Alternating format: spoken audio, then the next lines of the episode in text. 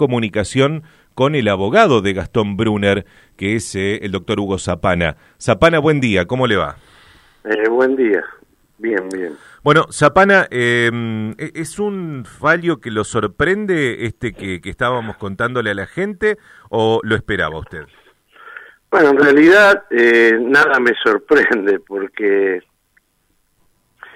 ya, ya se venía barajando esta posibilidad de que confirmen la decisión del juez de instrucción y de la fiscalía en su dictamen de, de ir a juicio por un, por un delito que verdaderamente es tomarlo de los pelos, porque, como le digo, tomado de los pelos con todo el respeto hacia las víctimas, hacia la gente que ha perdido familiares en accidentes de tránsito.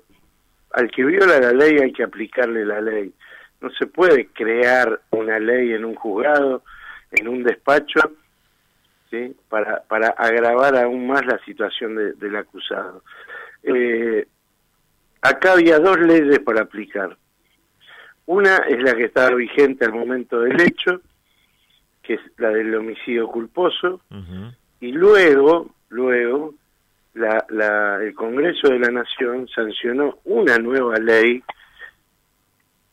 donde se elevan los montos de la pena para casos específicos como el que se le acusa a Brunner, es decir, exceso de velocidad y alcohol.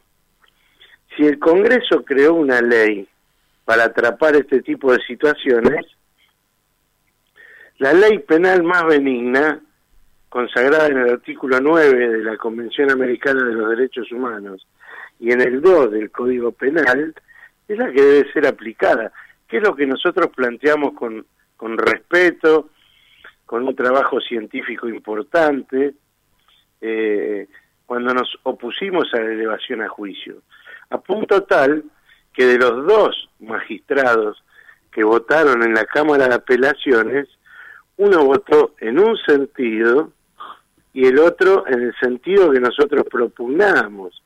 Es decir, que no estábamos con un reclamo disparatado ni aventurado, sino que nos basábamos en el principio de ley penal más benigna. Se ha creado un nuevo delito, que es el de la culpa temeraria, alcohol y exceso de velocidad, y ese es el que exigíamos que se aplique en el caso de Brunner, independientemente de que estamos hablando de una persona que tiene sobre sí la garantía de la presunción de inocencia. Pero con esto ya se lo manda al paredón. ¿Por qué? Porque se lo saca del juez natural. Esta causa tenía que tramitar, así como la causa Santa Cruz, por ejemplo, ante un juzgado correccional, no ante un tribunal en lo penal. El juzgado correccional tiene un límite que solo puede aplicar, por ejemplo, hasta cinco años. En cambio, un juzgado, un tribunal penal puede aplicar prisión perpetua. O sea, llegamos a ese extremo. Y le digo más, en el único país en la historia de la, de, de la humanidad donde no se aplicó la ley penal más benigna fue en el Tercer Reich, ¿sí? en Alemania. El 28 de junio de 1935 hubo una ley que dejó al arbitrio del juez la aplicación de la ley penal más benigna. Al arbitrio ya sabemos qué quiere decir, al capricho. En el resto del mundo se aplica la ley penal más benigna.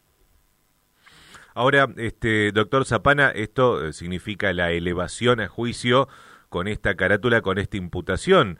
No quiere decir que... No se, imagina, se imagina, Gustavo, que no nos vamos a quedar eh, cruzados de brazos. ¿Hay, ¿Hay otras instancias para seguir apelando? Sí, hay otras instancias, sí. Mm.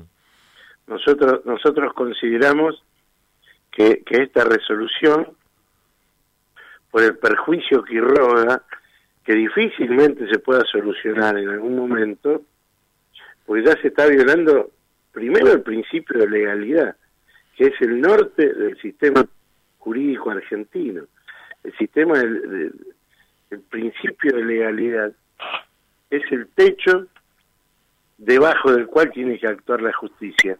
no puede saltar por los techos y caminar por arriba de las chapas para perseguir a un chico que se equivocó, sí, todo lo que quieran expresar, que salió en las fotos eh, en su Facebook, que, sí, son todas cuestiones reprobables, pero el límite es la ley, no podemos crear una ley.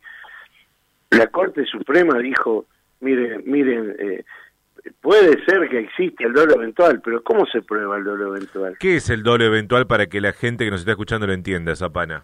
El dolo eventual es representarse que con esa conducta se podía matar y además conformarse con la posibilidad del resultado. Es decir, me da lo mismo si, si mato o no mato. Y si mato, ni me tinga. Eh, ¿Quién puede abonar o acreditar con el grado de certeza necesario que por la cabeza de Brunner pasaron esas ideas? Jamás, jamás. En el caso Sebastián Cabello, no sé si usted recuerda, usted es joven, Gustavo, pero me imagino que...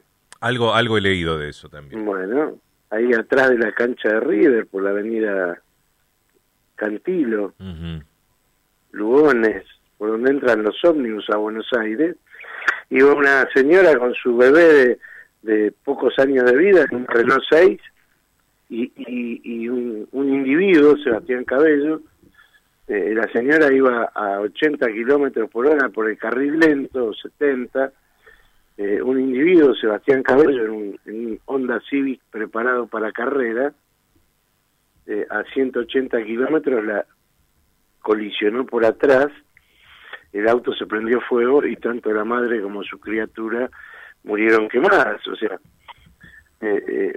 peor que eso es imposible, un auto preparado para correr, se cambió la ley incluso a consecuencia de Sebastián Cabello, se aumentaron las penas y, el, Tribunal de Juicio lo condenó por dolo eventual.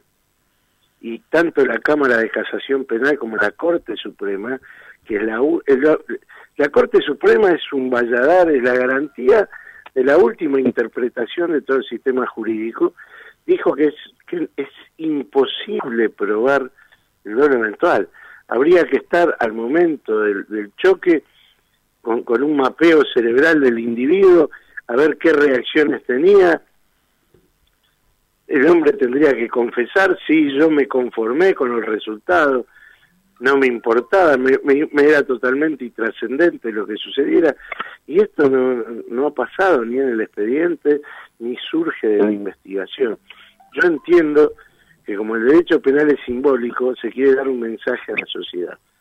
Eh, aplaudo, sí, que, salga un mensaje para la sociedad, pero no a costa de poner en el paredón a un chico de 23 años que se equivocó, pero merece otra oportunidad. Estaba en, pos de tratar de, reunir algún antecedente eh, de casos eh, que se puedan parecer a este Zapana, buscando una noticia eh, de la provincia de Formosa. En el año pasado ah, sucedió. 16 años de prisión a un conductor que manejaba borracho y que también mató a dos personas. Sí, no, pero, pero le explico, ese caso es totalmente distinto al caso de Brunner. Yo quiero que lo lea bien. No se quede sé, que él se escapó, sé que se, después del siniestro bueno, no, se escapó. No se quede con la información periodística. Yo lo sé, eh, un avesado y agudo trabajador de la prensa. Usted hay que ver la causa. Cada causa es un mundo es totalmente distinta.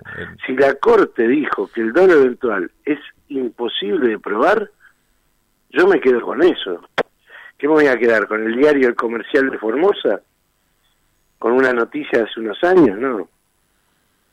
No, por supuesto, eh, su, su, su, tarea será apelar eh, esta situación. Ahora le, quiero preguntar, Zapana, si las apelaciones no resultaran positivas a, lo que usted va a plantear y realmente Brunner llega a juicio con esta carátula y con esta imputación, ¿se expone a qué, por ejemplo? ¿A una pena de cuántos años? Sí, sí, se puede exponer a una pena de hasta 25 años de prisión. Esa es la máxima, ¿no es cierto? Es la máxima para el homicidio simple. Aunque sean 10 personas las que las que mueran, digamos, ¿no? No, no, no, No, no es que se bueno. suman, digamos. Bueno, una cosa es, ¿sí? Un, homicidio y otra cosa es un estrago, por ejemplo. Ajá. ¿eh? O sea, cuando hay una decisión común de eliminar un grupo de gente, la calificación legal es otra. Y cuando, cuando hablamos de, de homicidio doloso, el dolo es representarse que lo que uno está haciendo es ir a matar a alguien. Eh, y, ¿Y cómo probamos que, que Brunner? Porque hay que estar loco para ir manejando y, querer matar gente y poder matarse uno mismo. Y Brunner no está loco. Es más, la acompañante que estaba en el auto con Brunner dijo que, que Brunner simplemente se durmió y ella le gritó. y Cuando Brunner reaccionó ante el grito, vio que iba a colisionar contra los autos que iban adelante Ajá. y el grito hizo que, que volanteara e impactara contra los autos que venían de frente. O sea, yo me pregunto, ¿con qué vara se mide la conducta de esta señorita que incrementó el riesgo y que en cierto modo es copartícipe del homicidio? Porque si alguien está apuntando con una escopeta a un árbol y le pega un manotón otra persona y le corre la escopeta, yo quisiera saber quién es responsable de las consecuencias de un disparo mortal. No, está bien, pero la, el- la, la responsabilidad de la conducción la tiene que tiene el volante, eh, doctor Zapana, digamos. Perdón, perdón. En un homicidio culposo sí, porque no hay no hay participación. Solo solo es perseguido penalmente quien produjo el resultado. Pero si estamos hablando de un hecho doloso, puede haber 10 coautores. Claro, eso lo, lo- esa es la contradicción. exacto. Lo Bueno, que sí me, me, Sí. me deja conforme que por lo menos haya criterio dispar en la Cámara de Apelaciones, porque esto me abre una puerta para ir más arriba. Y primero tengo que hacerme de la resolución. Yo hoy llegué seis y media a mi oficina y me encontré con la cédula que simplemente tiene una carilla donde dice que hay un juez que votó de una manera, otro de otra, y que llamaron para desempatar a un tercero, y el bueno el voto del desempate fue en orden a- a- al, al homicidio con dolo eventual. Cuando dice más arriba, ¿puede ser hasta la Corte Suprema o, o no se- en esta instancia no se puede todavía? Mire, en, en esta instancia se puede. Habrá quien diga que no. Yo en otras causas llegué hasta la Corte Suprema antes del juicio. Por ejemplo, en la causa Mercol. ujú.